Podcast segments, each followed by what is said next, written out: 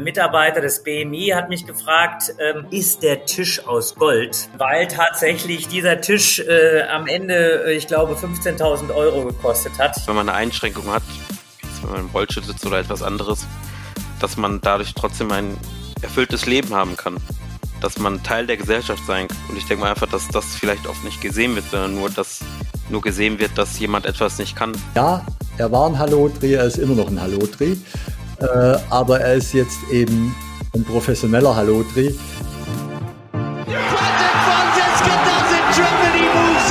Timo Boll schraubt, arbeitet an seiner eigenen Incredible turnaround from twice runner-up here, Patricia Solia. Das ist unglaublich, das kann ich nicht glauben. Ping, Pong und Brause, der Tischtennis-Podcast mit Richard Brause und Benedikt Probst. No, he does it again! Timo does it for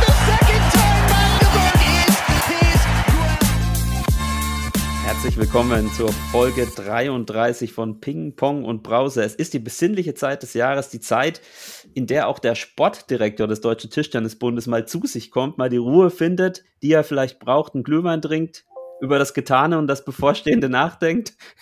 Oder sehe ich das falsch, Richard? Also, äh, sagen wir mal so, ich war tatsächlich schon einmal auf dem Weihnachtsmarkt. Ähm, Weihnachtsmarkt ist jetzt nicht unbedingt mein bevorzugtes Beuteschema, äh, weil da tatsächlich äh, sehr viel ähm, ja, Punsch und Glühwein und Glühwein und Punsch, das geht auch nicht so wirklich an mich ran. Aber ich bin ja äh, jemand, der gerne Süßigkeiten isst und das ein oder andere beim Weihnachtsmarkt, das lasse ich mir dann schmecken. Ähm, aber besinnlich ist es tatsächlich noch nicht. Dafür haben wir noch zu viele Dinge, äh, die wir noch organisieren müssen. Ähm, ja, also insofern noch nicht zu viel Zeit, aber langsam äh, wird Licht. Ist es überhaupt mal besinnlich bei dir? Irgendwie wenigstens Ach, an Heiligabend oder musst du selbst da noch ähm, mit dem Ministerium Anrufe erledigen oder mit Nationalspielern? Nein, nein, also so, so ist es nicht. Also ich denke, so äh, um den 20. rum wird es deutlich ruhiger. Und ich glaube, so wie die Struktur ist, äh, darf dann auch der Sportdirektor mal 10, 12 Tage das Handy etwas reduziert nutzen. Das ist zumindest das Ziel. genau. Und es ist aktuell auch äh, Fußball-WM, aber natürlich sprechen wir nicht über die Fußball-WM. Ich glaube, darüber wurde auch alles gesagt. Und außerdem hat eine viel wichtigere Weltmeisterschaft stattgefunden, nämlich die äh, im Paratischtennis. Und ähm, ich würde sagen, Richard, bevor wir unsere beiden Gäste hier mit reinholen, bist du uns noch so einen kleinen Cliffhanger schuldig vom Ende der letzten Sendung, der ja einen unserer Gäste betrifft.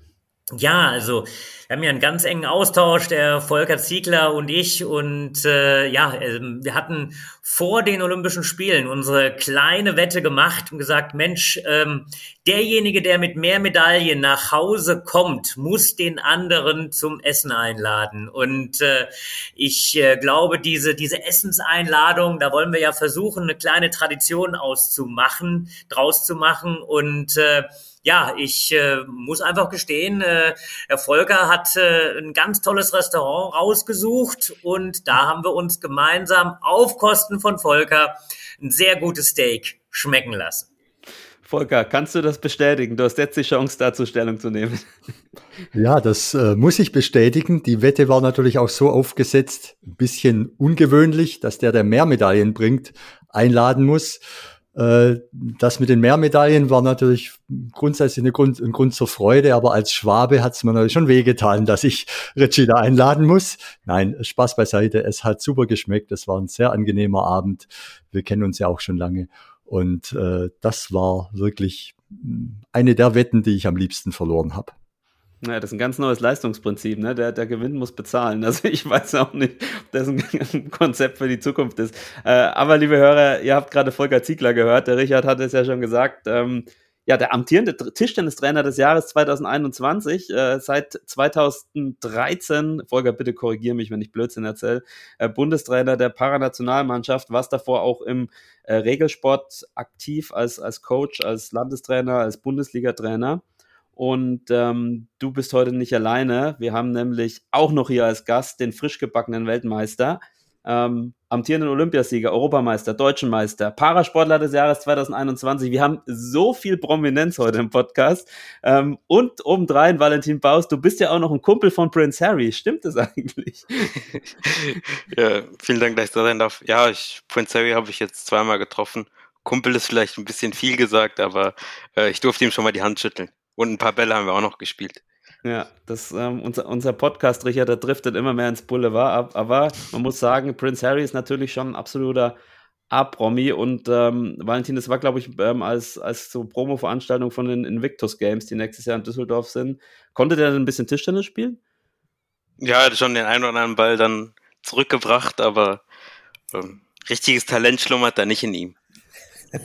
Der ist nicht durch unsere Talentschule gegangen. Gute Güte. ja, gut. Wenn er seine, seine royalen Pflichten jetzt ein bisschen ähm, nicht so richtig nachkommt, könnte er ein bisschen mehr Zeit in Tischtennis investieren. Aber ich glaube, der muss auch so Netflix-Dokumentationen machen.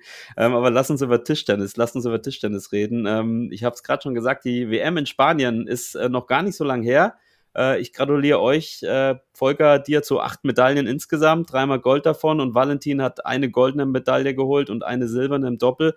Ähm, Volker, das war eine ganz gute WM für euch, oder? Wie siehst du das als langjähriger Nationaltrainer? Ja, klar. Acht Medaillen äh, ist immer sehr hoch aufgehängt, das ist klar. Acht Medaillen sind ein Erfolg. Ich sehe es natürlich ein bisschen differenzierter. Ich schaue mir die einzelnen Spieler an, ich schaue mir die Entwicklungen an. Da hast du jetzt Valentin genannt. Der hat eine, natürlich eine tolle Entwicklung die letzten Jahre gemacht. Äh, sind natürlich aber auch ein paar Athleten, wo ich mehr Potenzial sehe und das immer noch nicht aufgegeben habe, dieses Potenzial auch zu heben. Aber es gehören ja immer mehr als einer dazu, mehr als zwei auch. Es gehört ein ganzes Team dazu, wo dann funktioniert. Und von daher sehe ich das natürlich ein bisschen differenziert. Und wir hatten noch Luft nach oben, auch wenn es natürlich eine sehr, sehr gute WM war. Valentin, du hast äh, nach 2014, glaube ich, wieder WM Gold gewonnen im Einzel. Ähm, im, Im Doppel Bronze. Äh, hattet ihr seitdem eigentlich schon Zeit, euch ein bisschen auf den, auf den Lorbeeren auszuruhen, ein bisschen zu feiern? Oder ähm, wie ist, was, was macht ihr gerade? Sag jetzt nichts Falsches, Walle, ne? Ich höre zu. ja, natürlich. Ähm, ja, die letzten Jahre liefen einfach sehr gut. 2014 war ein bisschen anders, einfach vom Gefühl her. Da bin ich ein bisschen unbedarft an die ganze Sache rangegangen. Das hat dann irgendwie geklappt und jetzt, jetzt steckt halt viel mehr harte Arbeit dahinter und auch viel mehr Gedanken, die man daran verbringt, einfach sich Sachen zu überlegen, wie man sich irgendwie noch weiterentwickeln kann und auch viel mehr Disziplin, als ich damals noch hatte. Ja, aber so wirklich feiern, das eine oder andere, ähm, den einen oder anderen Abend habe ich dann schon irgendwie verbracht mit Freunden und, äh, und Familie. Aber ich sehe halt einfach so, dass ich irgendwie noch nicht am Ende bin ähm, von meiner Entwicklung. Ich denke mal, dass ich noch ein bisschen Potenzial habe, um irgendwie noch ein besserer Spieler zu werden. Und deswegen ähm, ja, wird jetzt Training ein bisschen runtergefahren, aber auch nicht komplett. Sehr diplomatisch, Richard. Also ich habe diesen, ich glaube, es war ein Montagabend oder ich weiß gar nicht, diesen einen Abend, wo diese drei Finales hintereinander war, da habe ich mir alle reingezogen von der Para-WM. Hast du die äh, auch verfolgt? Oder? Äh, wir, wir haben ja immer auch so ein bisschen WhatsApp-Kontakt beziehungsweise SMS-Kontakt gehabt, Volker und ich. Und äh, äh, ja, also wir hatten im Grunde vor, eigentlich schon wieder essen zu gehen. Es hat leider nicht ganz, äh, nicht ganz geklappt, weil wir wirklich auch noch viele äh, Termine jetzt so insgesamt haben. Aber ich verfolge das natürlich und äh, ja, ähm, finde das auch ganz herausragend. Also acht Medaillen, äh, Chapeau.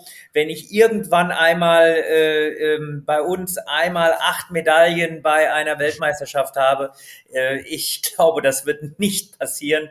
Aber es ist eine ganz, ganz starke Leistung und äh, ich muss sagen, also einfach nochmal auch von, von mir äh, Hut ab. Ähm, da sage ich, äh, da steckt auch, das kriegen wir ja auch mit, auch in Düsseldorf, einiges an Arbeit hinter, einiges an, an Überlegungen und an Strategie. Also insofern, äh, ich verfolge das und freue mich natürlich auch.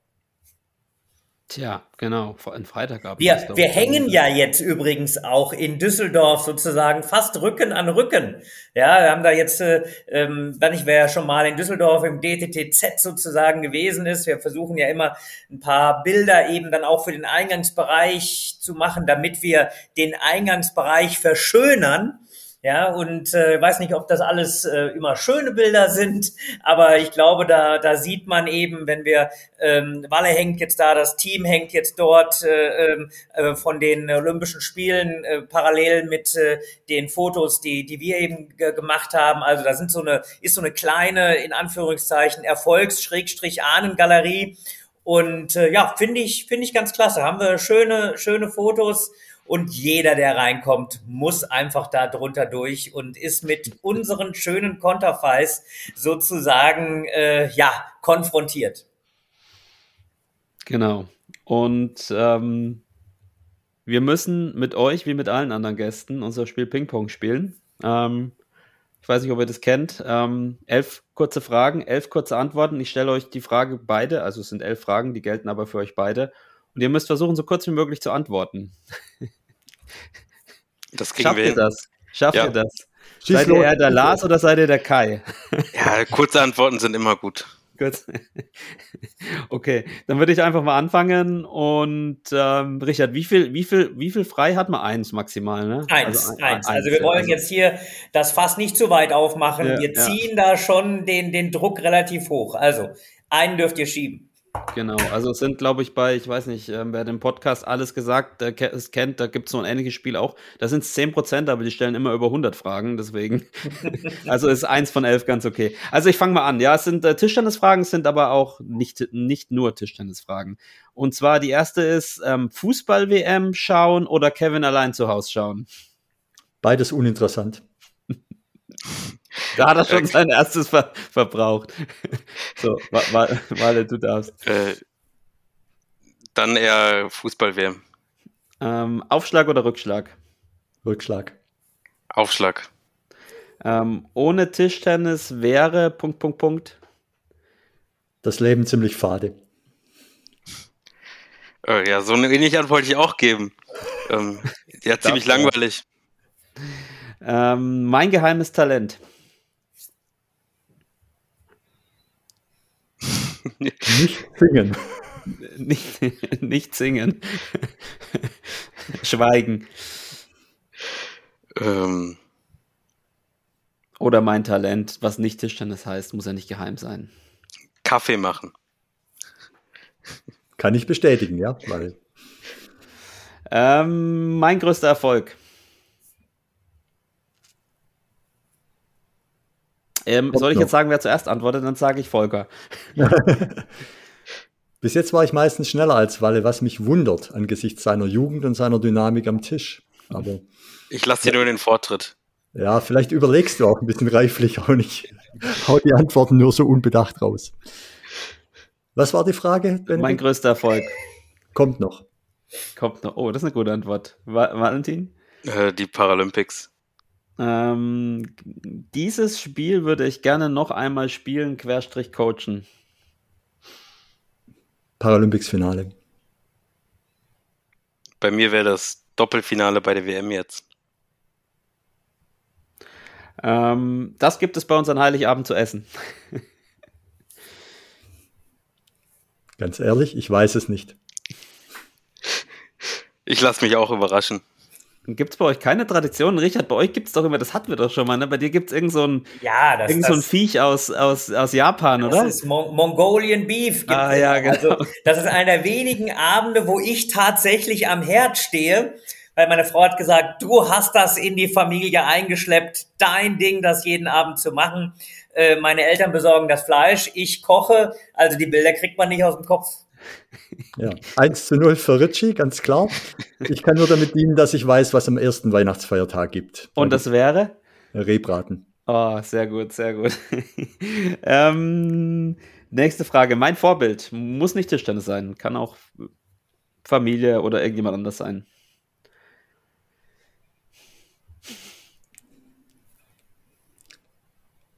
Ich darf nicht mehr schieben, ne?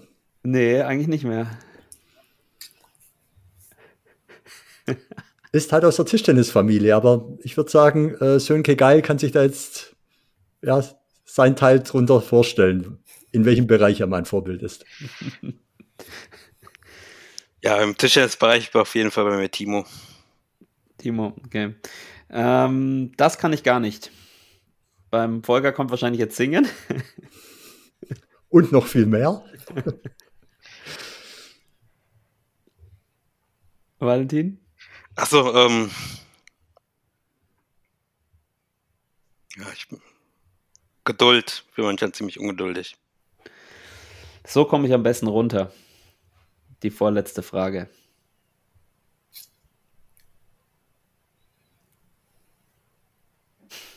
Ich, muss mal alles aus der Nase ziehen. Ich hoffe, der Podcast. Ja, ich warte immer, was Volker antwortet. Ich habe meine Antwort schon. Wale wartet wahrscheinlich auf mich und ist froh, dass er dann ein bisschen Zeit gewinnt. Äh, ja, mit, eindeutig mit Laufen, also mit Joggen. Bei mir ist es Podcast hören. Was ist dein Lieblingspodcast? Außer Ping Pong und Brause? Ich höre alles. Also jetzt in letzter Zeit des Podcasts, früher war es immer viel Hörbücher. Ja, ist bei mir genauso übrigens. So, und die letzte Frage, die ist ganz einfach. Zu Richard Brause fällt mir als erstes ein Doppelpunkt. Unglaublich geniale Rückhand. das ist ein harter Diss. Das ist, das ist jetzt gemein. Der, der Walle weiß gar nicht, wie ich gespielt habe. Der kann sich da gar nicht zurückerinnern.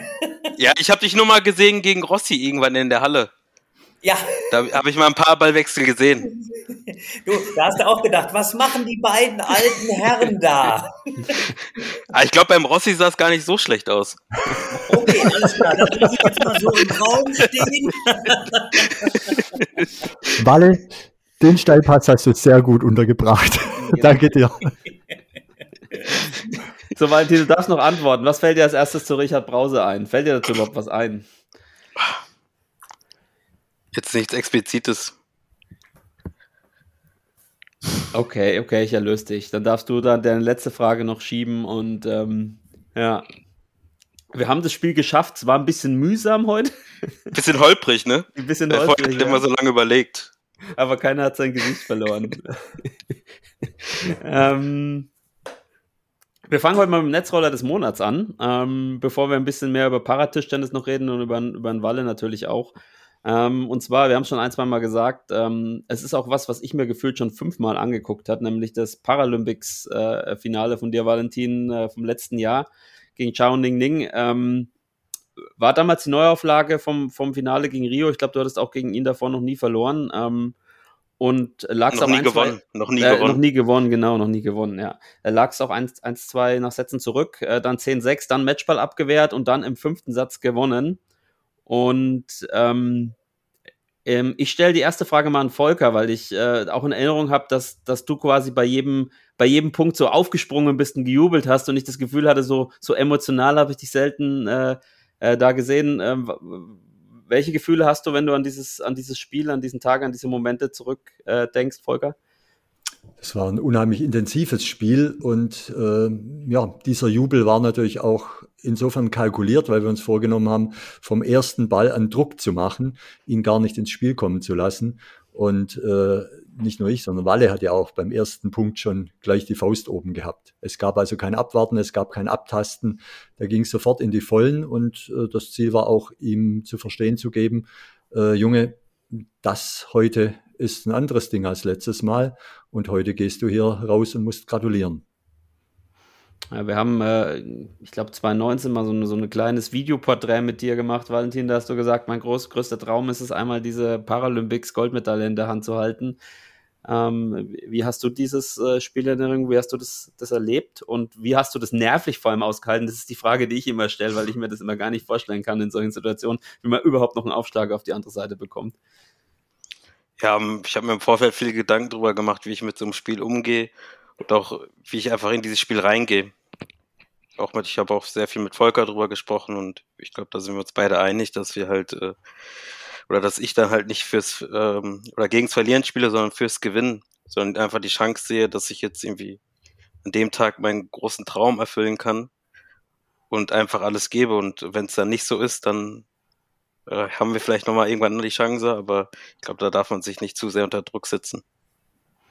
Habt ihr, habt ihr dann äh, vielleicht auch die Trainer, äh, die Frage an den Coach, habt ihr damals dann auch gespürt nach diesem ja, vierten Satz, äh, dass, dass er so ein bisschen gebrochen ist, weil ähm, der fünfte Satz lief ja dann doch super los und ich glaube, es stand dann ein 9-5, 6-3, 9-5, am Ende 11-7. Ähm, äh, was war dann ausschlaggebend äh, am Ende? Also ich glaube, ausschlaggebend war schon der erste Satz, wo Walle ihn wirklich durch den Tempel gehauen hat. Wenn äh, er eröffnet hat, hat Walle direkt mit Gegenspin äh, das Ding auf der anderen Seite einschlagen lassen. Ich denke, das war das Signal, der erste Satz. Und ab dem Moment wusste er, okay, jetzt muss ich was ändern. Hat er auch. Er ist dann ein bisschen weiter vom Tisch weggerollt, hat versucht, das Spiel ein bisschen langsamer zu machen, war dann auch zwei Sätze erfolgreich. Aber das Zurückrollen hat natürlich auch wieder Winkel eröffnet. Das äh, sieht man sehr schön, wie oft Walle dann über die tiefe Vorhand, über die Seitenlinie äh, rausgespielt hat und da Punkte machen konnte.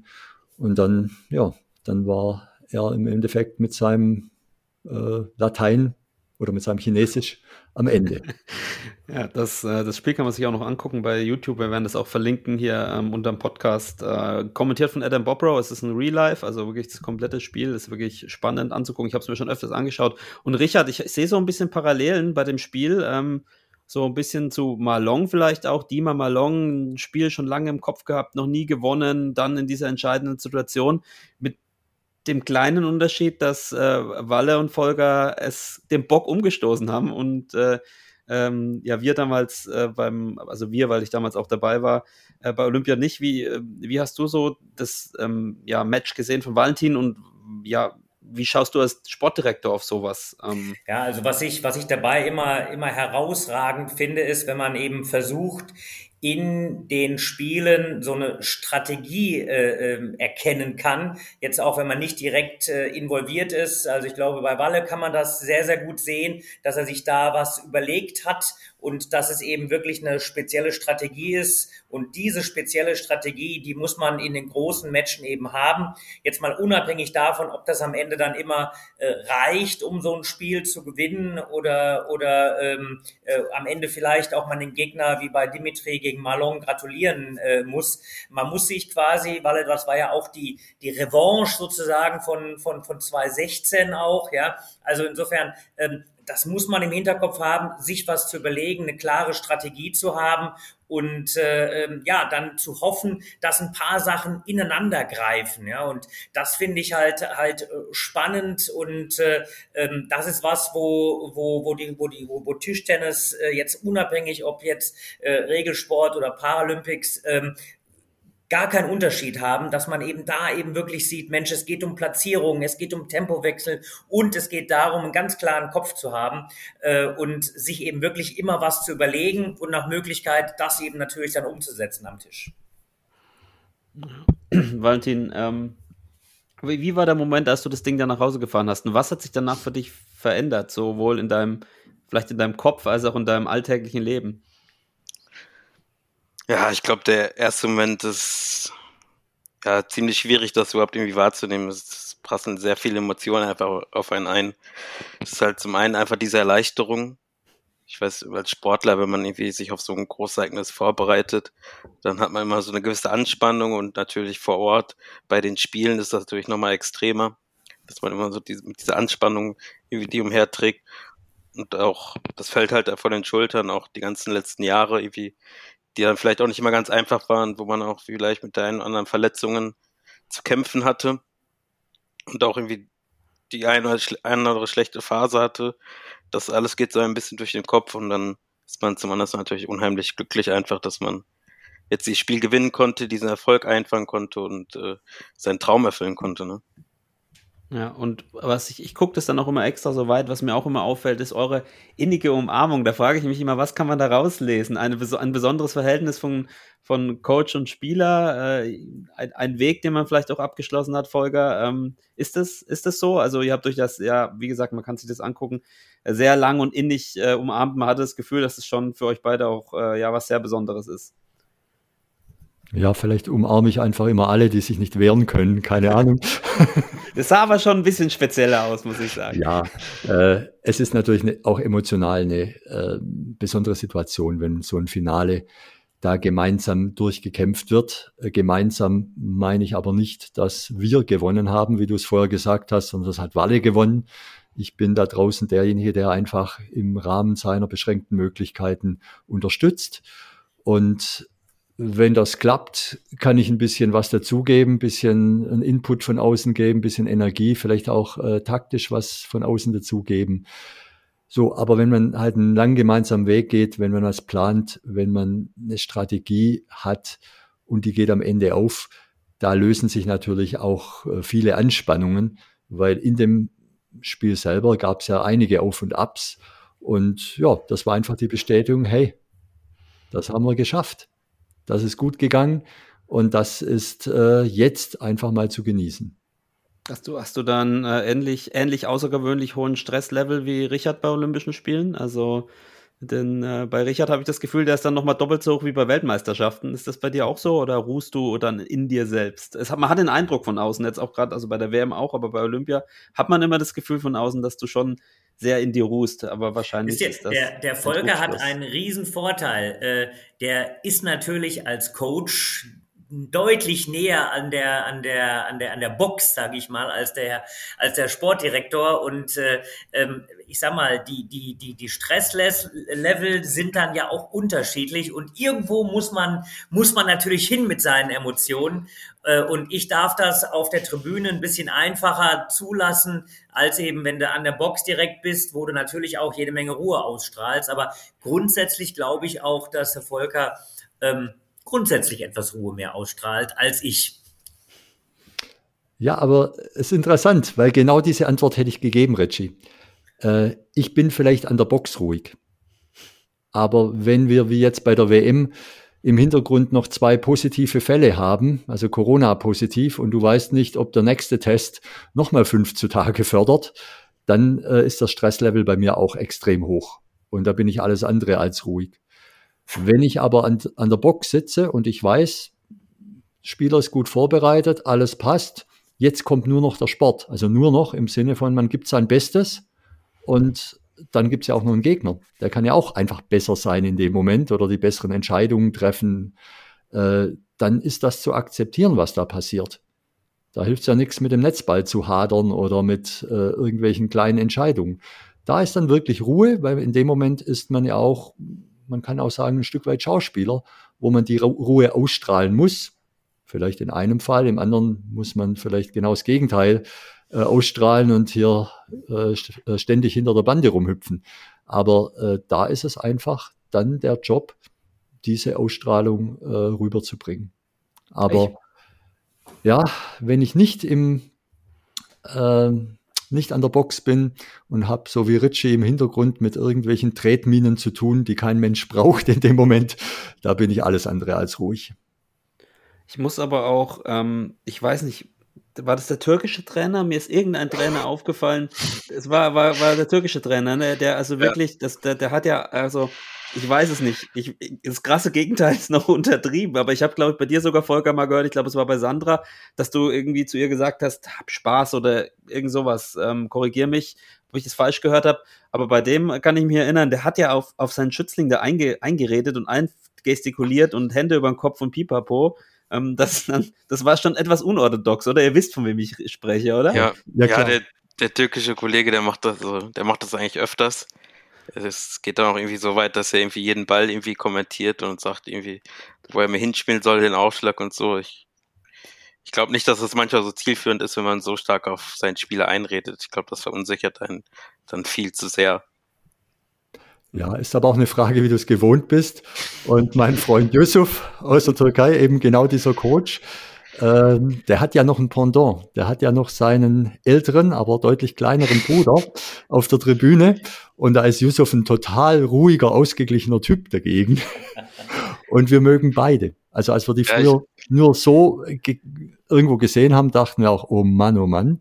Und wir haben jetzt doch einige gemeinsame Lehrgänge, sowohl in Ankara als auch in Düsseldorf und in Bad Blankenburg mit denen gemacht.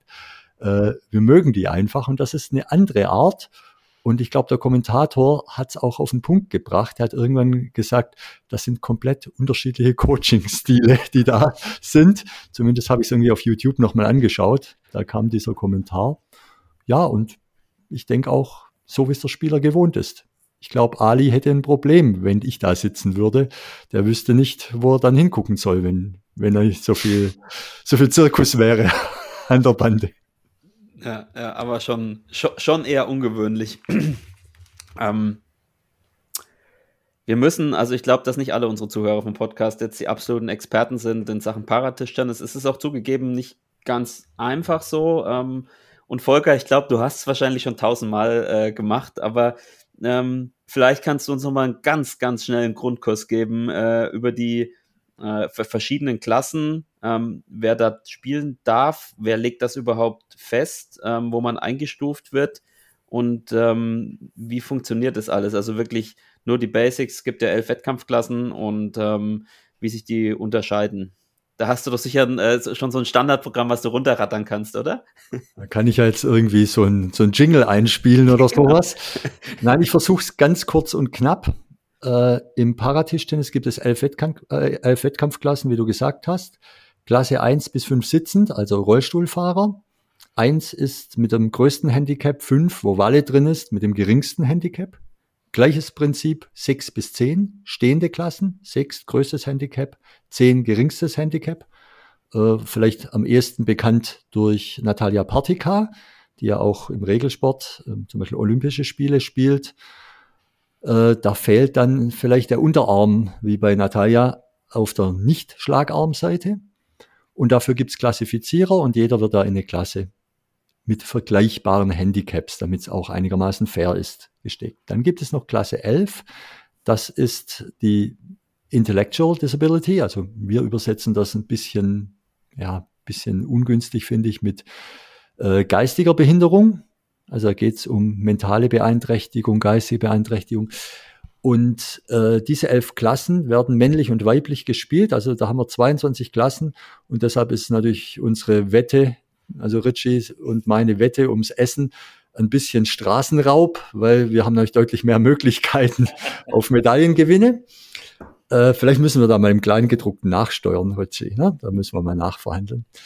Aber äh, Paratischtennis, und das ist auch ganz wichtig, kann eben parallel zum ganz normalen Wettkampfbetrieb im Verein, im Landesverband, im DTDB gemacht werden. Es ist kein Entweder-Oder, sondern es ist eine zusätzliche Möglichkeit für Menschen mit Behinderung. Und oft sind es die kleinen Behinderungen, die man nicht sofort sieht. Den Rollstuhlfahrer erkennt jeder sofort. Eine Amputation erkennt auch jeder sofort. Aber oft sind es zwei ungleich dicke Waden. So ein bisschen eingeschränktes Gangbild vielleicht. Also es sind die Kleinigkeiten, die auch dann international noch im Paratischtennis starten können. Und übrigens, jeder, der einen Behindertenausweis mit einem Grad der Behinderung von mindestens 20 hat, kann auch im Paratischtennis starten, zumindest in der Klasse allgemeine Behinderung. Die wird zwar nicht international, aber national angeboten. Also die Einstiegshürden sind gering. Das war jetzt der, die Kurzzusammenfassung und was ich vergessen habe, fragst du bitte nach, Benedikt. Also was mich interessiert, ist, ähm, diese Klassifizierung stelle ich mir unglaublich schwierig vor. Und die Frage ist vielleicht an Valentin auch, ist das dann gerecht oder geht es überhaupt zu 100% gerecht? Ich glaube, das machen Schiedsrichter, ne? die werden dann explizit dafür ausgebildet. Ähm, die machen das dann bei internationalen Wettkämpfen oder gibt es da Klassifizierungslehrgänge? Wie läuft das ab? Also für, für mich als Laien und als Regelsportler stelle ich mir unheimlich, wie Volker gerade schon gesagt hat, das schwer vor, dann so eine, ja, eine Behinderung quasi auch einzuschätzen, wie sehr die dich in deinem Spiel beeinträchtigt. Ja, es gibt dann natürlich verschiedene Lehrgänge für die Leute, die irgendwie Klassifizierer werden möchten. Und ähm, dann gibt es natürlich einzelne Turniere, es wird nicht auf jedem Turnier klassifiziert. Und dann fährt man halt so zum Turnier hin. Ob es jetzt irgendwie fair ist oder nicht, ich denke mal, in den meisten Fällen ist es immer schon ganz gut geregelt. Es gibt da, die, haben sich da viele Gedanken gemacht, ab wann man in welcher Klasse starten kann oder, oder auch nicht. Und dann vielleicht eine Klasse höher oder Klasse runter muss. Aber es gibt natürlich immer diese Grenzfälle, die jetzt irgendwie zwischen zwei Klassen stehen, wo man jetzt nicht genau weiß, ob der jetzt irgendwie ähm, in, die, in die niedrige Klasse gehört oder in die, in die höhere Klasse und dann ist das irgendwie entweder für den Spieler unfair oder für auch für seine Gegner unfair. Deswegen ist da gibt es da auch immer ein bisschen äh, Diskussionsbedarf auch im internationalen Bereich zwischen den Spielern, die sich da nochmal ganz gern beschweren, dass der jetzt irgendwie doch nicht in die Klasse gehört und äh, dass er irgendwie viel zu mobil ist und eine Klasse höher spielen müsste. Aber ich denke, dass wir da im Tischtennis eigentlich ganz gut aufgestellt sind. Das ist eigentlich sag ich mal, im Großen und Ganzen sehr fair geregelt ist. Ja, also das kann ich auch bestätigen. Wenn man aus anderen Sportarten, also Parasportarten wie Judo oder Schwimmen, dann hört speziell in den sehbehinderten Klassen, dass dann der iranische Judoka äh, Auto fährt. Jetzt könnte man sagen, auf unseren Straßen sind auch viele Blinde unterwegs, aber äh, es ist natürlich dann schon ein großes Fragezeichen, wenn man die dann in der Praxis sieht und denkt, wo ist jetzt bitte schön die Sehbehinderung? Da haben wir natürlich Glück, dass wir eine funktionelle Klassifizierung haben, in dem Fall in den körperbehinderten Klassen, wo es einfach darum geht, welche Einschränkung hat jemand und dann kann man den ja auch am Tisch noch beobachten. Das ist nicht nur, es wird nicht nur klassifiziert medizinisch, sondern wird, es wird auch geschaut, was kann der am Tisch und was kann er nicht. Das ist deutlich besser als in anderen Sportarten. Auch ein Grund mehr, wieso Tischtennis da im, im Para-Bereich der ideale Sport ist. Ja, das ist ja auch ideal, wie du schon gesagt hast, ähm, weil man ja sich auch mit den in Anführungsstrichen normalen oder den Regelsportlern messen kann. Valentin, du spielst, glaube ich, bei beiden, ähm, äh, beiden mit, oder? Roll, Roll, Rollstuhl-Bundesliga seid ihr ja, seitdem ich denken kann, werdet ihr mit Borussia Düsseldorf deutscher Meister. Du spielst aber auch im Regelsport. Wie viele TDR-Punkte hast du?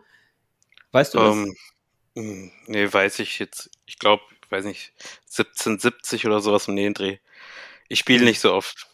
Das könnte, könnte spannend werden zwischen uns, aber ich glaube irgendwie, dass ich gegen dich verlieren würde. Der, der Waller hat das Richtige gesagt, er spielt nicht so oft.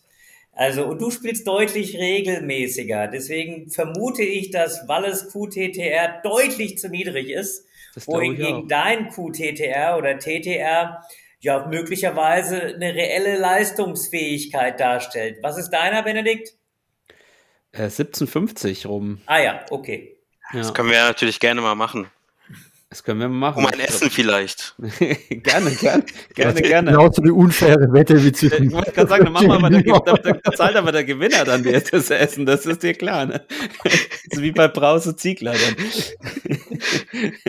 Nein, das, also es würde mich wirklich mal reizen. Ich habe das ähm, auch, äh, es gibt ja auch mit dir den, den, das Video mit, mit Timo, ja, den, den Vlog, den er mit euch gemacht hat, wo er dann auch im Rollstuhl spielt. Ich habe das auch schon mal ausprobiert. Das ist ja echt, also kann ich jedem nur empfehlen ähm, auch einfach mal sich in den Rollstuhl oder einfach nur auf den Stuhl zu setzen und, und mal zu spielen. Das ist wirklich total spannend, wie anders Tischtennis dann auch ist. Und das ist auch so ein bisschen meine Frage an dich. Was ist denn der größte Unterschied? Ähm, wir kommen später nochmal kurz auf oder auf dich zu sprechen. Du hast ja auch ähm, ja, in deinen jungen Jahren ohne Rollstuhl-Tischtennis gespielt. Ähm, was ist für dich der größte Unterschied zwischen dem ja, Rollstuhl-Tischtennis oder dem stehenden und dem sitzenden Tischtennis? Kann man das irgendwie so runterbrechen auf ein paar Punkte? Ja, zum einen natürlich ähm, die Höhe einfach. Also ich, mein Arm, dadurch, dass ich sitze, ist mein Arm natürlich viel tiefer und da über den Ball zu kommen, ist viel schwieriger.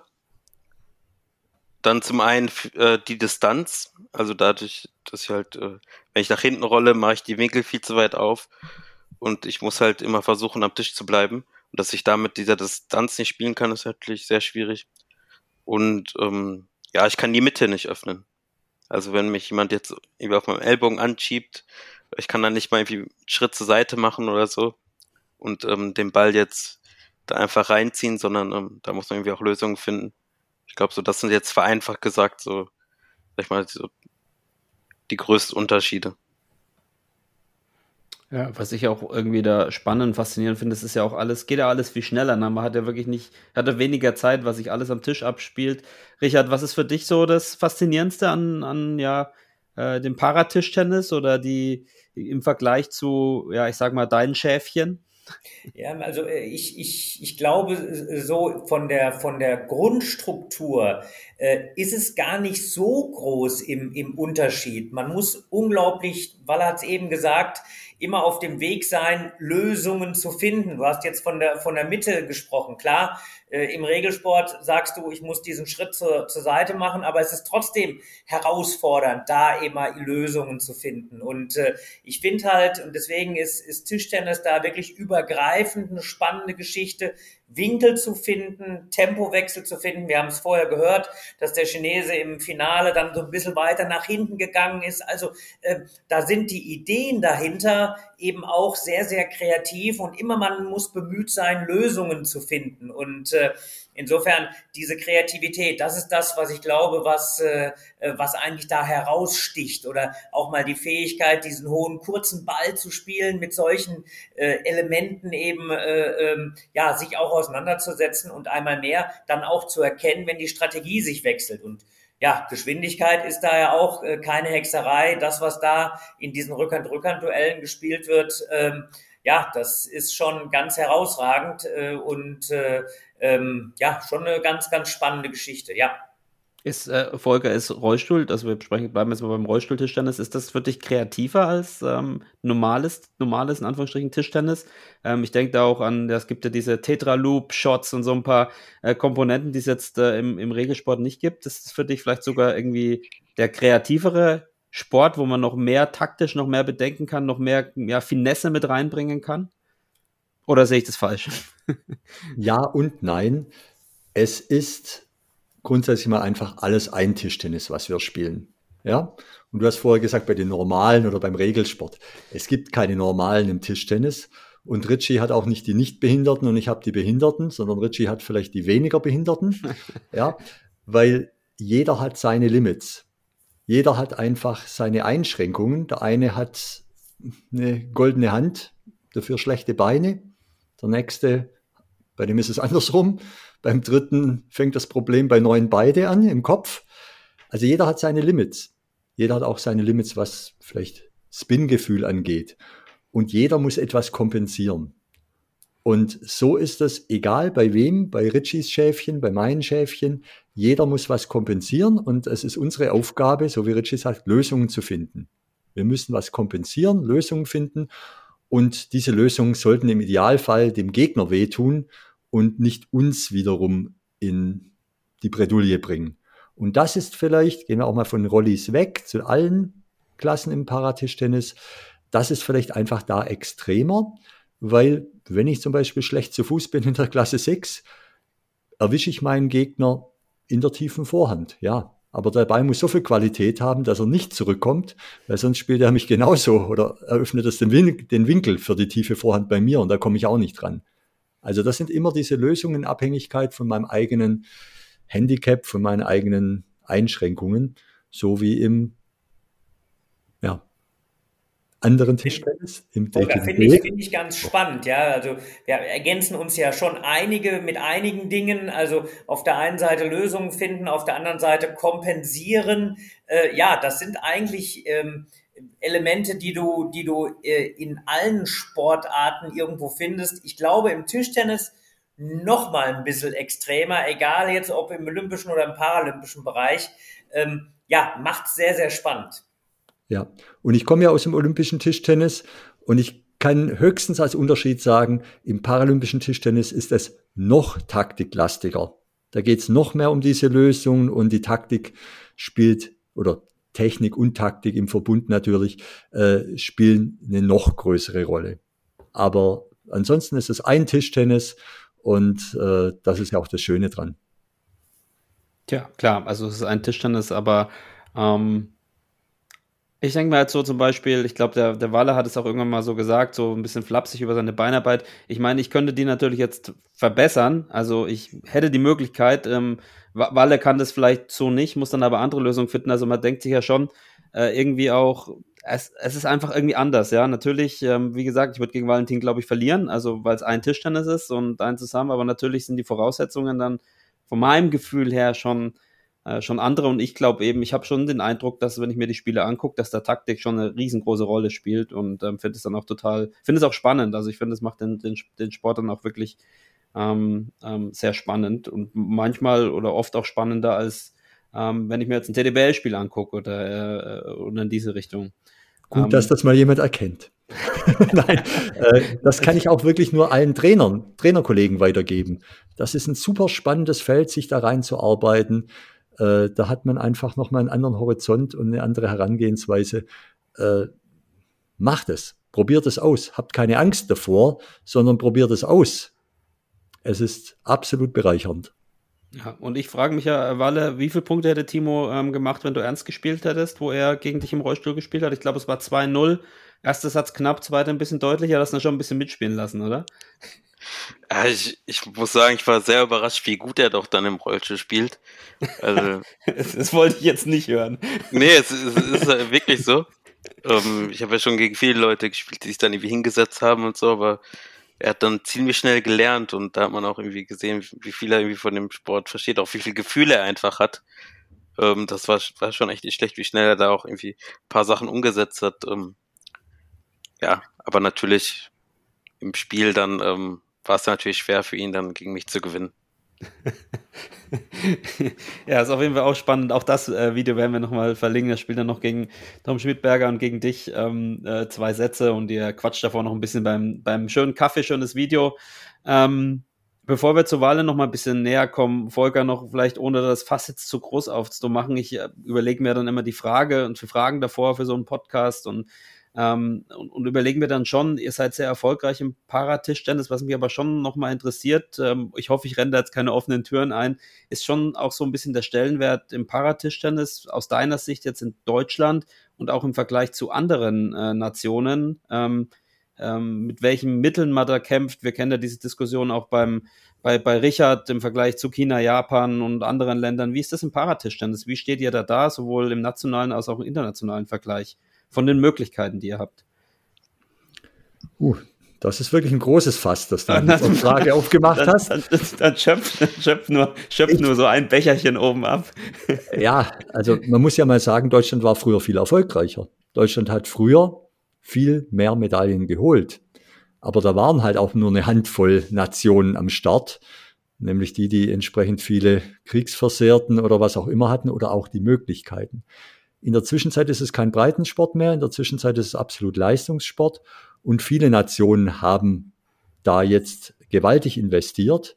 Und jetzt gibt es eine viel größere und vor allen Dingen auch professionelle Konkurrenz. Von daher sind wir im internationalen Vergleich natürlich im, in der Konkurrenz mit Nationen im Tischtennis, wen wundert, China, Korea, Japan oder in Europa dann eben ganz stark auch äh, Großbritannien, die nach London 2012 und auch davor schon sehr viel investiert haben. Traditionell mit den Franzosen. Andere Nationen, die früher viel gewonnen haben, wie Österreich, spielen jetzt kaum mehr eine Rolle. Da hat sich viel verändert, aber vor allen Dingen eben in der Professionalität. Entsprechend hat sich auch die mediale Aufmerksamkeit entwickelt. Früher war das mal, das kenne ich jetzt auch nur noch aus dem Hören sagen, da war dann Parasport oder Behindertensport irgendwo im Morgenmagazin oder im Gesundheitsmagazin irgendwo untergebracht.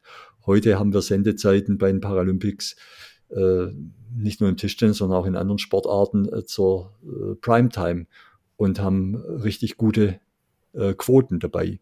Also da gibt es schon eine unglaubliche Entwicklung, allein schon in den knapp zehn Jahren, wo ich jetzt dabei bin.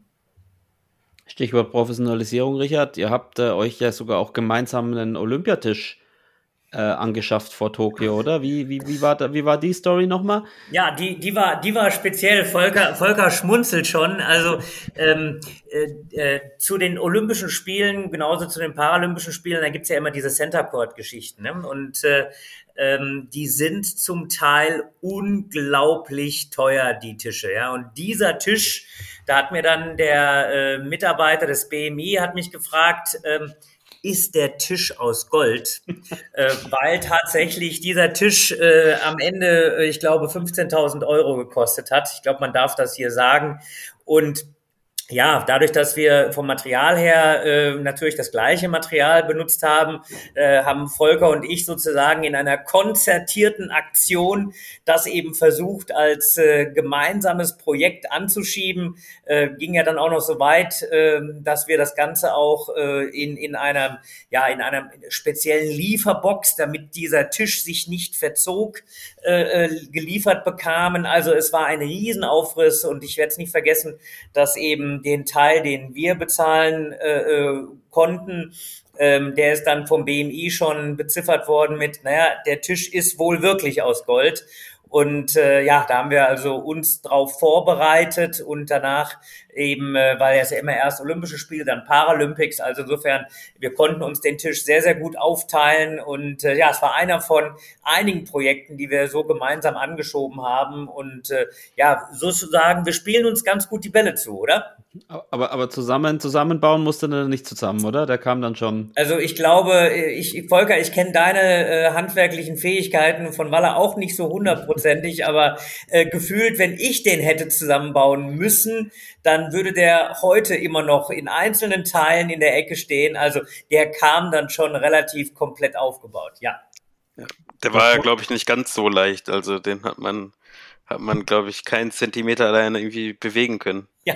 vor, allem, vor allem kam der auch aus, aus, aus, aus, äh, aus China, oder? Aus, aus China direkt, oder? Das, äh ähm, der ist, ich glaube, der ist aus Japan geliefert worden, aber tatsächlich mit dem Schiff und nicht mit dem Flieger. Und deswegen hat das Ganze noch ein bisschen länger gedauert äh, und deswegen auch den in einem speziellen Container damit der eben durch die größeren äh, äh, ja, Temperaturunterschiede äh, sich nicht verzieht. War eine größere Aktion, denke ich aber gern dran zurück. Ich auch. Und mhm. so wie du sagst, wir haben uns da die Bälle gut zugespielt. Ein Musterbeispiel dafür, dass äh, wenn sich zwei Leute verstehen und ein gemeinsames Ziel haben, man so ziemlich alles hinbekommt. Und wir wären ja auch wirklich mit dem Klammerbeutel gepudert, wenn wir das gleiche Material spielen, ihr bei den Olympischen Spielen, wir drei Wochen später bei den Paralympics und wir machen da Insellösungen. Und so haben wir es hingekriegt. Und äh, ja, wir sind ja auch beim, also unsere Geldgeber ist ja auch das BMI, allerdings eine andere Abteilung. Und wir wurden ähnliches gefragt. Ich habe irgendwie keine Antwort gegeben, aber jetzt kann ich es ja geben. Ja, der Tisch wurde nachher vergoldet. Dankeschön, Valentin. ja, weil das ist ja auch wichtig. Man kann ja beim nächsten Mal, wo man sowas beantragt, dann einfach auch ähm, sagen, Jungs, ihr habt investiert, ja, aber es hat sich gelohnt. Man wird, man trifft sich ja immer auch mit dem BMI ein zweites Mal und äh, dann ist das beste Argument ist, wir haben damals kein, kein Bullshit erzählt, sondern das hat was gebracht. Wir haben die Ergebnisse und nicht nur wir, sondern äh, Richie hat ja auch ein paar Medaillen mitgebracht. Und dann lohnt sich das und dann ist natürlich auch der Zuwendungsgeber bereit, beim nächsten Mal wieder zu investieren, wenn man nicht nur heiße Luft produziert hat, sondern ja. Ergebnisse. Richtig. Und die also Tische, die spielen es ja auch wirklich unterschiedlich. Also wenn man jetzt zum einen auf dem Präsentationstisch spielt und dann gibt es natürlich auch noch die Einspieltische, die dann zwar von der Oberfläche gleich sind, aber natürlich vom Gestell her anders, da merkt man schon als Spieler auf jeden Fall den Unterschied. Genau, haben wir, haben wir jetzt neu gelernt auch nochmal. Das macht ja wirklich einen, einen absoluten Sinn, weil meist die Center Core Tische sind anders verschraubt. Also man hatte das früher zum Teil so, dass man nur Dinge eben dran stellt. Dann gab es wirklich keinen Unterschied, aber durch die unterschiedliche Verschraubung der Center Core Tische gibt's häufig eben so eine ja, eine, eine größere Versteifung der Tische. Und äh, ja, man kann sich das ja vorstellen, ne? wenn der Tisch so ein bisschen reagiert, äh, äh, ist es anders, als wenn der Tisch eine höhere Steifigkeit hat. Und äh, ähm, ja, das sind dann die Unterschiede. Also von der Oberfläche genau gleich, aber am Ende äh, ist es dann doch äh, eine Feinheit, die es anders ausmacht. Und ich glaube, weil das merkst du, das merkt Timo, das merken alle äh, Spitzenspieler oder Hochklassen, hochklassige Tischtennisspieler. Ähm, wir sind ja alle auf diese Nuancen angewiesen, um den Unterschied am Ende auszumachen. Genau. Also man sieht, es ist hochprofessionalisiert und ja, es war, also es hat Erfolg gebracht, ne? Also ich glaube, weil es war die, die erste Gold, Gold, Goldmedaille seit äh, Holger Nikelis 2012 und äh, für, für Richard, für euch war das ja auch die erfolgreichsten Olympischen Spiele, würde ich mal sagen. Also zumindest, wenn wir vielleicht die eine Medaille noch geholt hätten oder die andere, aber auch so von den Ergebnissen. Also Jetzt ähm, Schwimmen, Benedikt, guck mal. Na, ich habe gerade überlegt, ob also zwei Medaillen klar, Silber, Bronze, aber da war keine Damenmannschaft fitter, als es das letzte Mal so war. Und ähm, äh, ja, von daher, naja. Ähm, Spannend, ist, Walle. Dem ist, nicht, dem ist nichts hinzuzufügen. Dem das ist nichts hinzuzufügen. Sowohl von den Paras als auch von, äh, von den Olympischen Spielen waren das wirklich zwei ganz, ganz starke äh, Vorstellungen. Ja, macht natürlich ein bisschen Appetit auf mehr. Richtig. Und ähm, es ist auch gar nicht mehr so lange, muss man auch mal dazu sagen. Es sind ja nicht mal mehr äh, zwei Jahre. Ähm, für Olympia und Paralympia, Paralympics. Ähm, also es, es geht schon wieder in die heiße Phase und ich glaube, Richard, wir werden uns auch in der nächsten Zukunft wieder öfters über Olympia unterhalten. Jo, ähm, auf, und dein Blutdruck jeden, wird wieder leicht ansteigen von Tag ja, zu Tag. Ja, auf, auf, auf jeden Fall. Also ich, äh, ich bin ja in dieser Weltranglistengruppe drin. Äh, ähm, wir haben jetzt auch schon so ein bisschen darüber gesprochen, dass äh, wir eben auch, äh, wie können wir die Punkte anpassen, damit es eben dann für jeden die gleichen Grundvoraussetzungen gibt. Es äh, ist ja schon wichtig, dass äh, man dann irgendwann von Null startet. Wir haben ja auch immer noch die Corona-Situation, die wir in der Rangliste eben darstellen. Im Grunde soll es ja eine Zwölf-Monats-Rangliste sein, die Weltrangliste. Und ja, da werden wir schon jetzt äh, in den nächsten Wochen das nochmal so glatt ziehen, damit eben alle Spieler wissen, wann das Race to Paris so richtig losgeht. Also äh, ist schon in den Hinterköpfen, Benedikt. Du hast einmal mehr äh, ja, vorausschauende Fähigkeiten. Ja, ja, genau. Ich habe auch zurückschauende Fähigkeiten. Ich habe mir nämlich von Valentin mal so äh, die, die Erfolge der letzten, naja, ich würde sagen, sagen wir mal 18 Monate raus, äh, rausgesucht oder noch nicht mehr eigentlich. Ähm, Hast du das Buch vor dir? Ich habe das Buch vor mir, genau. Ich muss jetzt mal Kapitel 1, äh, Medaillen. Nein, also du hast, äh, wir haben schon drüber gesprochen, äh, Walle, du hast äh, Gold in Tokio geholt. Du wurdest dann ähm, zum Parasportler des Jahres gewählt, warst auch im, im Sportstudio, ist, glaube ich, auch eine ja, große Ehre. Du hast dieses Jahr, bist du wieder deutscher Meister geworden mit Borussia Düsseldorf. Äh, du bist zum ersten Mal die äh, Weltrangliste Nummer 1 in deiner Wettkampfklasse geworden. Ähm, hast jetzt deinen zweiten WM-Titel geholt, noch eine Bronzemedaille im Doppel ähm, eigentlich läuft's, oder? Kann man nicht, kann man nicht anders sagen. Ja, die letzten Jahre waren auf jeden Fall sehr, sehr gut. Es hat auch sehr viel Spaß gemacht, aber ja, irgendwann wird wieder der Zeitpunkt kommen, wo es mal irgendwie nicht so läuft.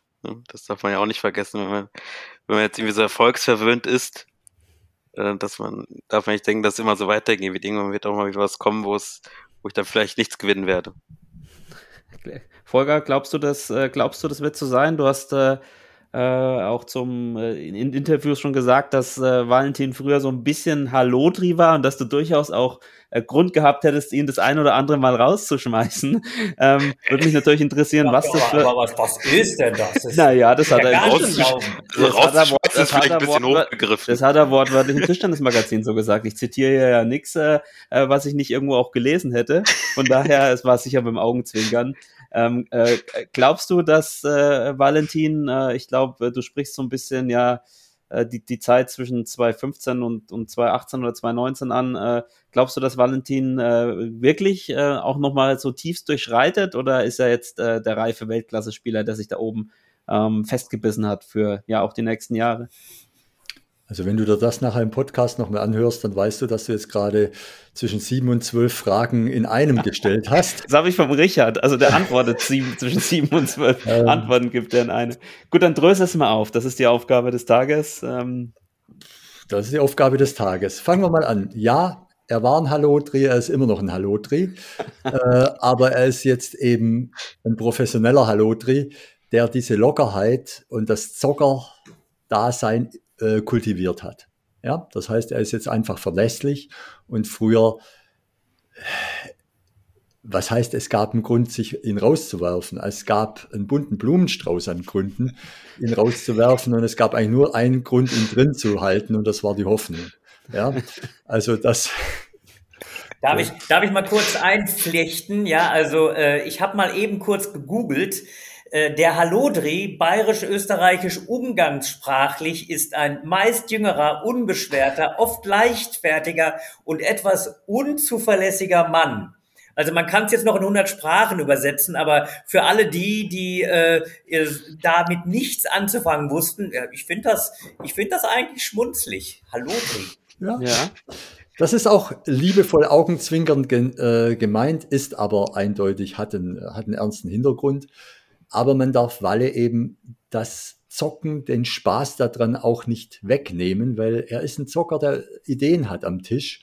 Und wenn er Schema F spielt, dann sind andere, speziell osteuropäische Konkurrenten, asiatische Konkurrenten darin einfach besser.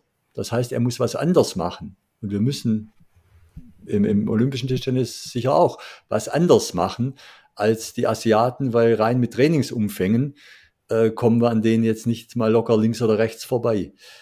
Äh, da müssen wir uns was einfallen lassen und dafür brauchen wir Typen. Das ist einfach der Punkt und das muss sich Walle erhalten. Gerne natürlich mit einer mit einem vernünftigen Fundament im athletischen Bereich, im Bereich der Zuverlässigkeit und so weiter. Das muss ich jetzt nicht weiter ausführen. Ich denke mal, das wissen jetzt alle schon, was ich da ansatz, ansatzmäßig äh, meine. Und äh, ohne Walle hätte ich zweifellos noch volles Haar. Äh, erwiesen, ja. Aber Valentin, äh, kannst du, äh, kannst du das unterschreiben? Würdest du auch sagen, du warst früher ein Halodri und hast ihm ein paar Haare gekostet? Kannst du das so reflektieren? Also wenig Haare hat er schon, seitdem ich ihn kenne. Also das würde ich jetzt nicht auf meine Kappe nehmen.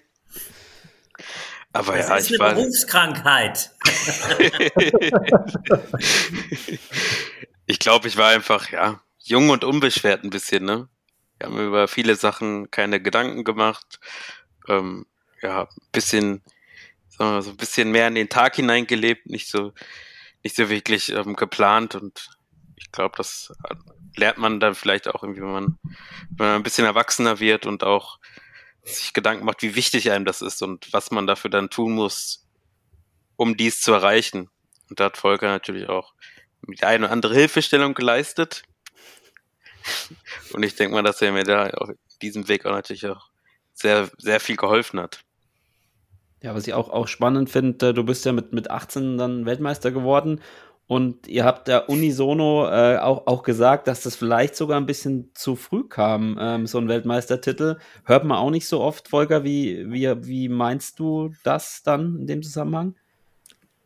Ja, das war ein Überraschungssieg für einen Sportler, der damals eigentlich noch nicht reif dafür war. Der einfach auch noch nicht wusste, dass äh, der weitere Weg nicht durch weitere Überraschungen oder Zufälle äh, zum weiteren Erfolg führt, sondern dass da jetzt harte Arbeit dazugehört.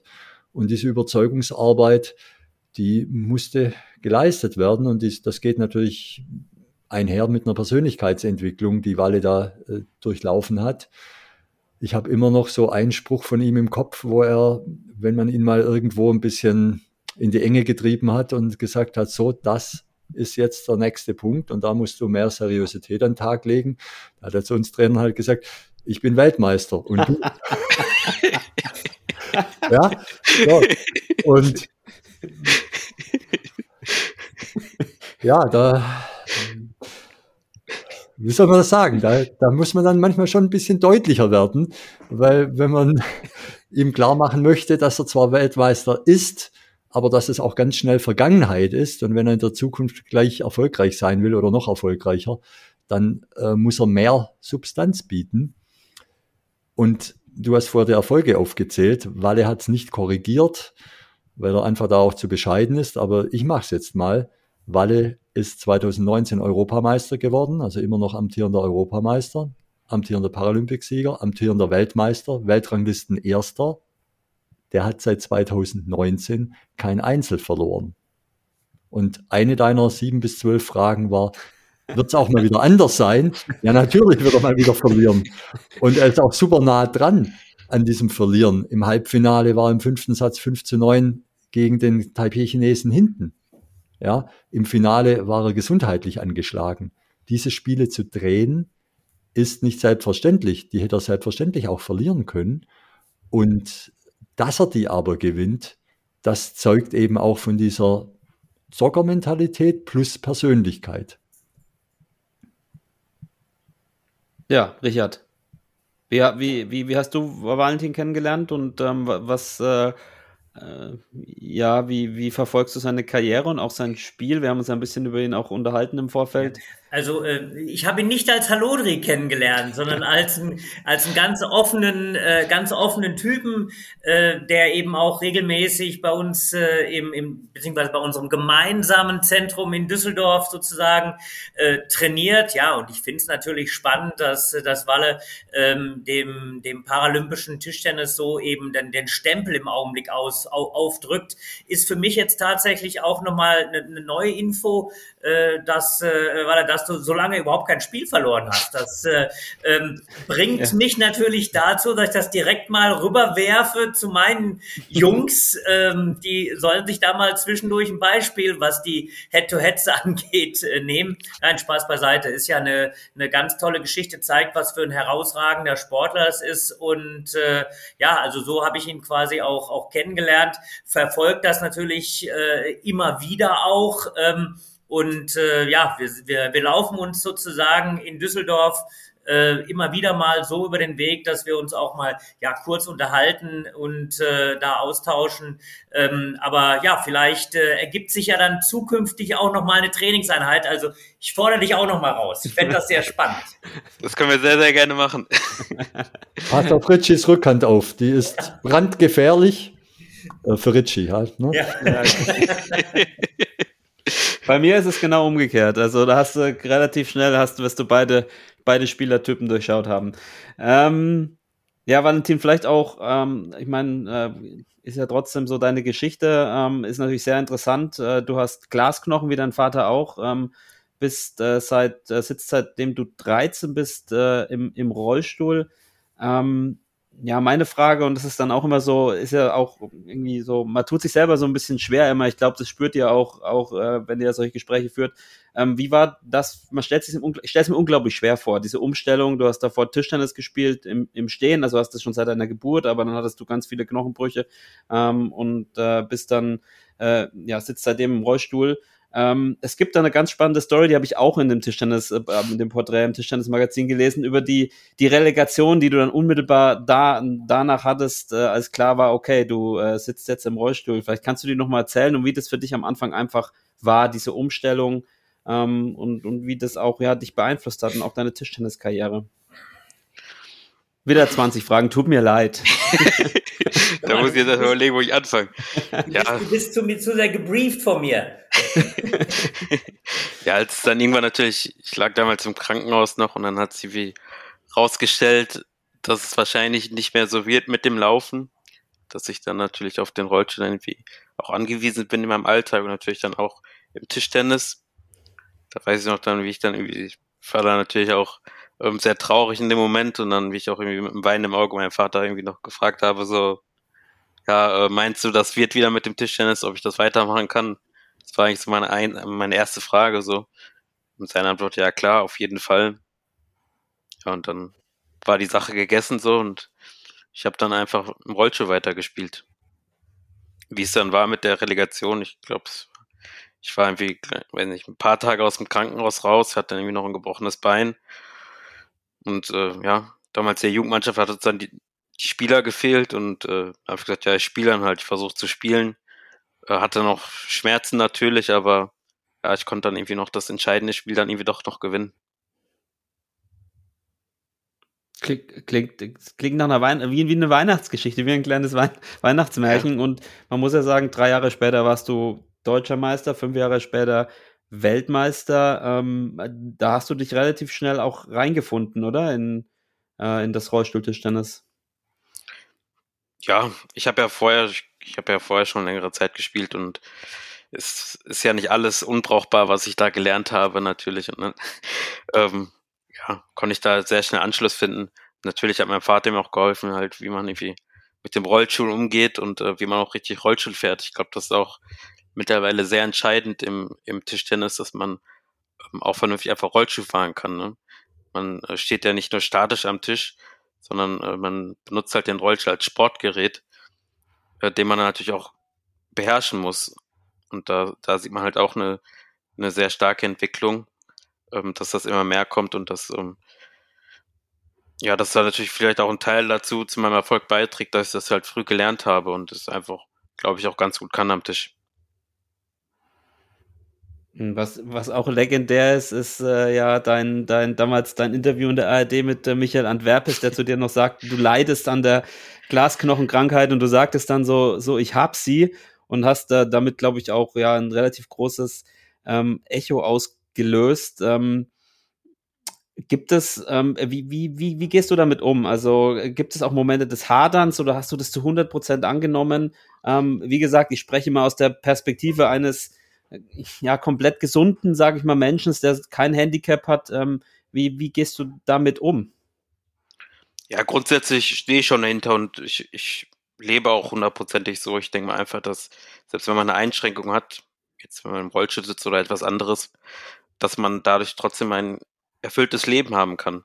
Dass man Teil der Gesellschaft sein kann, dass man äh, Freunde haben kann, ähm, Familie. Und ich denke mal einfach, dass das vielleicht oft nicht gesehen wird, sondern nur, dass nur gesehen wird, dass jemand etwas nicht kann. Und ich denke mal einfach, man muss sich dann so nehmen, wie man ist. Ich glaube, das ist der erste Schritt in so einer Situation, dass man sich selber akzeptieren muss. Also ich habe es, glaube ich mal, ich weiß gar nicht, in einem Podcast habe ich mal erzählt, dass auch gesagt, dass man ähm, ja, bevor man irgendwie verlangen kann, dass irgendwie andere einen akzeptieren, muss man sich selber erstmal so akzeptieren. Ich glaube, das ist ein ganz wichtiger Schritt. Ja, äh, Ob man jetzt, natürlich gibt's ähm, wie jeder Mensch hat man auch irgendwie schlechte Tage oder auch äh, schlechte Phasen. Und dann ähm, in diesen Phasen fragt man sich vielleicht dann das eine oder andere auch schon, warum hat's mich getroffen? Warum ist es jetzt so? Warum, äh, warum ich irgendwen anders? Warum ähm, ja, bin ich nicht einfach äh, ja ohne Einschränkung, ne? Aber diese Phase gehen dann zum Glück auch wieder schnell vorbei. Und ähm, ich denke mal einfach, dass ich, dass ich trotzdem ein sehr schönes Leben habe. Volker, wir haben jetzt auch in dem Podcast schon äh, das vorhin ein bisschen kurz gehabt mit dem Vergleich. Ähm, du hast gesagt, das ist ein Sport. Ähm, es ist natürlich immer nicht so einfach. Auch ich selbst merke selber jetzt in solchen Podcasts, wie, wie mit normal und so weiter, wie spricht man das an? Ähm, du arbeitest jetzt schon, schon so lange als Para-Bundestrainer. Wie aus deiner Sicht wollen die Parasportler wahrgenommen werden, als sowohl im Sport als auch als Menschen ähm, oder als, ja, als Sportler? Wie, wie, wie verhält man sich da am, am richtigsten sozusagen? Ähm, und vielleicht auch, was, was würde euch am meisten da helfen? Wieder viele Fragen, aber da gibt es eine Antwort auf alle Fragen und die heißt, Super. die heißt normal. Einfach normal. Im Umgang nicht irgendwie sich großen Kopf machen. Es gibt Einschränkungen, wo jemand Hilfe braucht, selbstverständlich. Dann bekommt er die Hilfe in der Regel aber nicht ungefragt. Also die größte Katastrophe ist, wenn jemand an der Ampel steht, an der Fußgängerampel, ein Rollstuhlfahrer und von hinten kommt ungefragt jemand, der ihn rüber, rüberschieben will. Der fällt vorne, hinten, egal wo, erstmal fast aus dem Rollstuhl. Also bitte nicht ungefragt. Aber jeder hat gelernt, mit seinem Handicap so umzugehen, dass er sagt, kannst du mir bitte mal helfen? Oder dann fragt man, sag bitte, wenn ich dich irgendwo unterstützen kann. Aber das ist normal. Das mache ich ja auch mit allen Menschen so, wenn ich denke, die könnten jetzt Unterstützung brauchen, mit oder ohne Handicap. Und diese Inklusionsdebatte, die es gibt, die müssen wir vielleicht auch mal wieder runterbringen von der rechtlichen Seite, ne, dass Menschen mit Behinderung Rechte haben. Ja, ganz normale Rechte, dass die Einschränkungen ausgeglichen werden, aber nicht darüber hinaus. Wenn ich mich nehmen wir mal ganz konkret, wenn Walle sich daneben benimmt, dann hat er doch keinen Behinderungsjoker, dass er das darf. Dann hat er das Recht, genauso eine Reaktion zu bekommen, wie jemand ohne Handicap, wenn er sich daneben benimmt. Ja. Und das wird halt oft übersehen, dass man immer denkt, da hat jemand einen extra Joker oder auch manchmal die Athleten denken das, die ziehen den extra Joker ja manchmal auch ganz gerne, dass sie sagen, sie können was nicht gemeint ist, sie wollen was nicht. Und das muss man halt dann unterscheiden und dann ist der Umgang einfach normal. Und ich, oder mir wird es immer dann bewusst, wenn wir irgendwo mal zusammen essen sind und ich dann merke, dass andere komisch gucken, weil vielleicht derjenige, mit dem du unterwegs bist, halt nicht so zusammengeschraubt ist, wie man das aus dem Anatomie-Lehrbuch äh, kennt. Und für mich ist das einfach, ja, der Tom, die Sandy, die Steffi, die Jule, der Thomas, der Walle, aber nicht der, der eine Einschränkung hat. Und das ist im Endeffekt das Ziel der ganzen Inklusion, nämlich Normalität. Tja, Und ich hätte, würde sowieso Valentin auch überhaupt gar keine Gnade gewähren, wenn ich gegen ihn spiele, aber ich befürchte, das ist eher andersrum. andersrum ich habe auch keine Gnade mit dir. das ist auch okay. Ähm, du wirst sehen, wenn du meine Vorhand siehst, wirst du auch, wie, wie Volker schon gesagt hat, dass ich da auch ein absolutes Handicap habe, ja. Ähm, das muss man dann wirklich so sagen. So, also es ist wirklich, ähm, ja, es ist wirklich ein total spannendes Thema. Wir haben noch ein paar Zuschauerfragen ähm, an den Valentin. Die erste ist von Hermine Winkler. Hast du alles erreicht, was du erreichen willst? Das ist äh, vielleicht auch ein bisschen so eine Frage nach dem Ausblick. Ja, wie ich habe es glaube ich vorhin schon mal gesagt. Ich denke einfach noch nicht, dass ich ähm, alles aus mir rausgeholt habe. Ich glaube, dass ich noch Potenzial habe. Jetzt ja Erfolge. Natürlich würde ich gerne meine Erfolge wiederholen, aber ich glaube nicht, dass es jetzt irgendwie noch was gibt, was ich irgendwie noch nicht gewonnen habe. Ich denke mal einfach, ich möchte selber mehr arbeiten, dass ich noch besser werde und macht es einfach noch so viel Spaß und ich habe ich gewinne einfach auch gerne. Es macht es ist immer wieder anders. Jeder, jeder Titel ist, fühlt sich wie anders an, hat eine eigene Geschichte und steht dann auch für sich so ein bisschen. KKT93 fragt, nee, geht jetzt nicht um dich, Valentin, vielleicht kann auch der Volker beantworten, warum, vielleicht stimmt es auch gar nicht, warum verliert Thomas Brüchle immer gegen Tom Schmidberger? Scheint ein Insider zu sein. Also erstens stimmt es nicht, weil äh, Thomas Brüchle zum Beispiel in Weile in Dänemark äh, bei der WM gewonnen hat, wenn ich mich richtig erinnere. Und es gibt von den älteren Semestern auch noch die Berichte, dass äh, Thomas gegen Tom bei einer anderen EM gewonnen hat.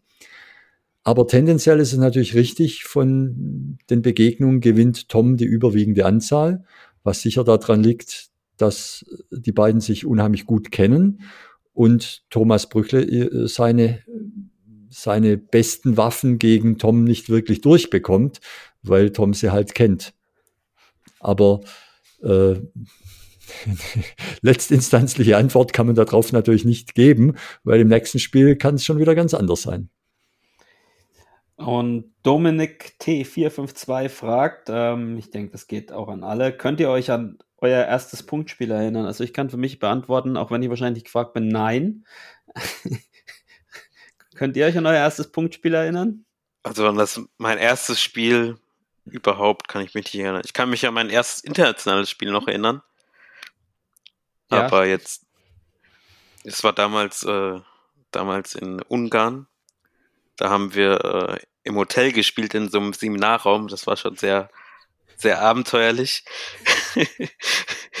ähm, ja, und da habe ich damals gegen ähm, einen Sportler aus Kroatien gespielt, habe dann 1-3 verloren. Ja, das war, das weiß ich noch. Das war auf jeden Fall eine sehr spannende Erfahrung für mich, das erste Mal. Volker.